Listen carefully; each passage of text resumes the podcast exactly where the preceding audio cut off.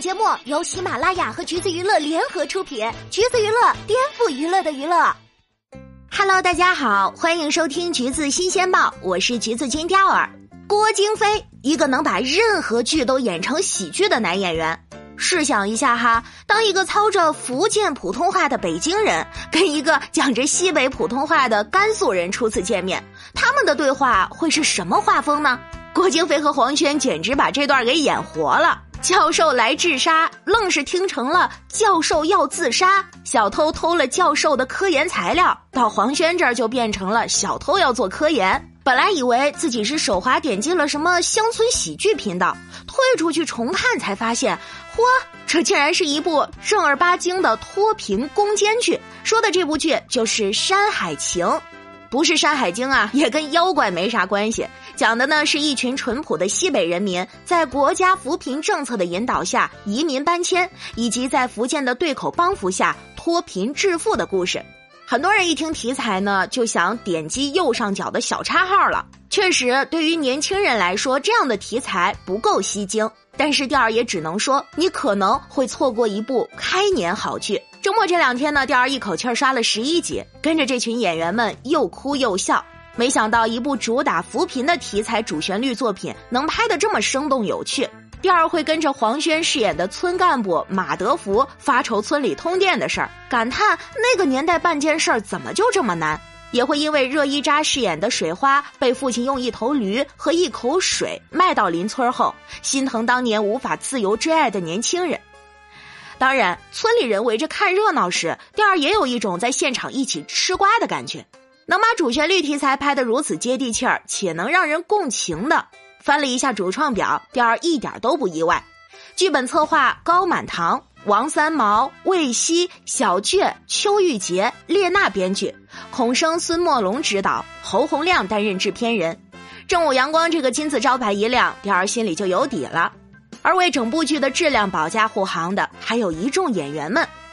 你敢信里面的淳朴村干部会是曾经演各路精英的黄轩？还有如此乡土风情的老爷子，竟然是警察、医生专业户张嘉译。不瞒各位说，男主马德福他爹出场五分钟，第二才认出来是张嘉译演的。无论是走路姿势，还是说话表情，小到上下打量人的眼神，大到随走随蹲的姿态，都活脱脱的还原了一个西北糙汉子。黄轩这一次也做了很大的突破，妆容上黑糙的皮肤、眼角的细纹、说话的腔调状态，他是完全放下了都市剧的包袱，把自己活成了马德福。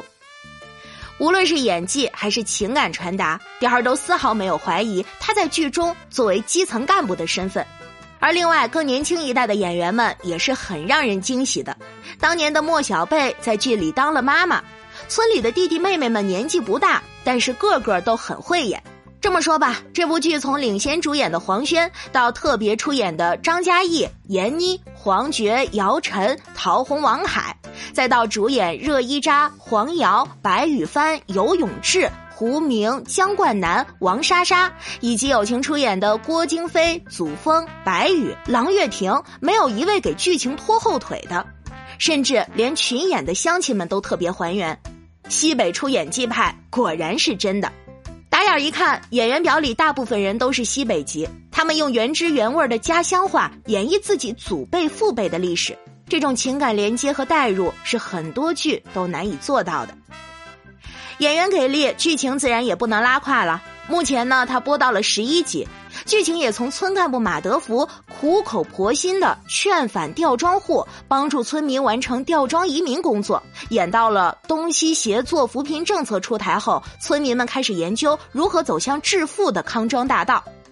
刚刚我们提到的郭京飞饰演的角色是一位福建人，叫做陈金山，就是从福建来宁夏的扶贫干部。他希望和他当年的老师，也就是菌草专家林一农、黄觉饰演，一起给闽宁当地的村民带来一条科学种菇的致富新出路。致富听着挺简单的，但是只有从头追剧的人才知道，当地人民经历和克服了多少困难，才走到今天。马德福一刻不得闲，劝完了吊庄户，又开始忙通电；移民点通上了电，又发愁买水浇地的问题。好不容易说服了村里的青年劳动力去福建打工挣钱，种蘑菇的项目又遇到了难题，一个困难接着一个困难，一个事情接着一个事情，剧情节奏快，但是情节设置合理，逻辑也能自洽，有笑点有泪点，在推动叙事的同时，也真正做到了先有意思再有意义。很多人对主旋律题材的剧都有一些误解，会觉得过于光伟正和枯燥无味。但是《山海情》却是一部足够有质感的原生态下饭剧。越是看多了高楼大厦、车水马龙，就越觉得这样的开阔感、生态感和真实感难能可贵。这部剧把西北的原生态体现的淋漓尽致，无论是取景还是构图，第二都感觉到了专属于西北的极致纯净。黄土高原、宁夏、西北风，在这样的环境下生存，当地村民的质朴和善良也就不难理解了。看多了奢华悬浮的富二代纷争和玛丽苏傻白甜的恋爱故事，我们的确是需要有这样的一部作品来调剂生活，当然也更需要一部《山海情》让自己沉下来。二十世纪九十年代的脱贫故事，也许离现在的大众很远。但主创团队想传达的精神和信念却永远不过时。第二的第一个泪点来自从大山奔向火车的孩子们，每个人小时候都应该有这样一段想逃离现实生活去未来看看的时期吧。那个时候没有钱，没有好看的衣服，甚至没有对未来风险的预期，但却有使不完的劲儿和勇气。那时候的人穷，但感情真，人很简单。有目标、有追求，也很容易幸福，因为他们每个人都相信，所有美好的幸福都是靠脚踏实地干出来的。《山海情》描写的是小小的涌泉村，是并不大的西海固，是人与人之间生动温暖的故事，但实际上，它反映了那一代西北人的奋斗和追求。扶贫攻坚本质上是人的故事。淳朴坚韧的西北人民响应国家政策，为改善生活水平所做出的努力和牺牲，通过马德福，通过李水花，通过白麦苗等一个个普通人的鲜活故事，有了更加立体和真实的传达，让人动容，也值得我们学习和铭记。总而言之吧，《山海情》是一部值得静下心来好好品的剧。而且呢，考虑到不同观众的看剧习惯，贴心的剧方还安排了原声版和配音版两个版本供大家选择。第二个人强烈向大家推荐原声版，原汁原味的西北方言相当地道不说，而且更有代入感，也更好的传达了人物之间的情感。